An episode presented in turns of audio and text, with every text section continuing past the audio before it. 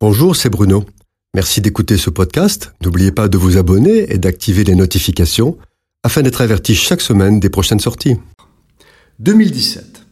Le ministre de la Santé français prend une décision extrêmement grave. Cette décision, peu vendeuse aux yeux des médias, est passée quasiment inaperçue. Ainsi, tous les enfants nés à partir du 1er janvier 2018 doivent obligatoirement recevoir 11 vaccins. Les parents qui ne présenteront pas les preuves de vaccination ne pourront pas inscrire leurs enfants en crèche, en garderie ou à l'école. Les enfants sont pris en otage. Pas de vaccin, pas d'école, obéissez, c'est la règle. L'intérêt de vacciner peut se discuter, ce n'est pas là le problème. Ce qui est inquiétant, c'est l'autoritarisme et la légèreté avec laquelle cette décision est prise. Mais il y a pire.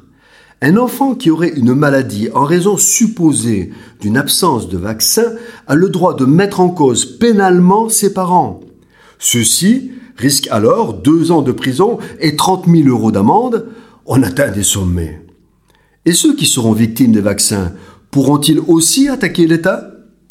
Le monde médical reconnaît ignorer beaucoup de choses concernant les effets des vaccins et personne ne sait à terme les conséquences de la combinaison de 11 vaccins.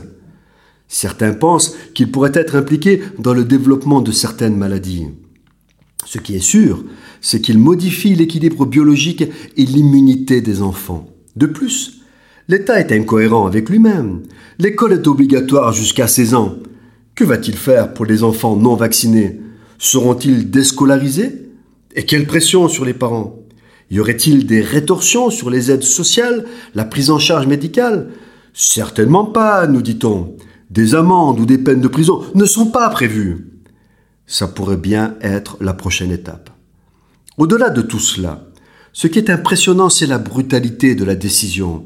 Elle tombe et s'applique quasi immédiatement, sans information ni débat préalable, alors qu'il n'y a absolument pas unanimité sur l'innocuité de la chose.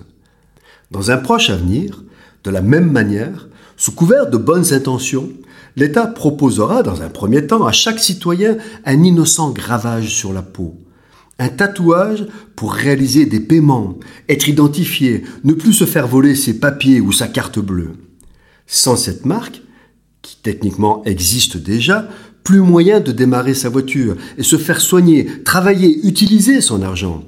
Plus de sécurité sociale, plus de vie sociale possible, plus de liberté. Les entreprises donnent déjà l'exemple, imposant à le salarié de se faire greffer une puce électronique pour utiliser les photocopieurs, ouvrir les portes et même payer la cantine. Demain, l'État passera d'une proposition de tatouage à une obligation. Ça se fera sans prévenir, sans préparation, comme pour la vaccination. Il faudra être prêt pour avoir le courage de refuser ce tatouage qui sera ni plus ni moins que la marque de la bête. À terme, ce refus correspondra à un arrêt de mort. Pourtant, il faudra choisir.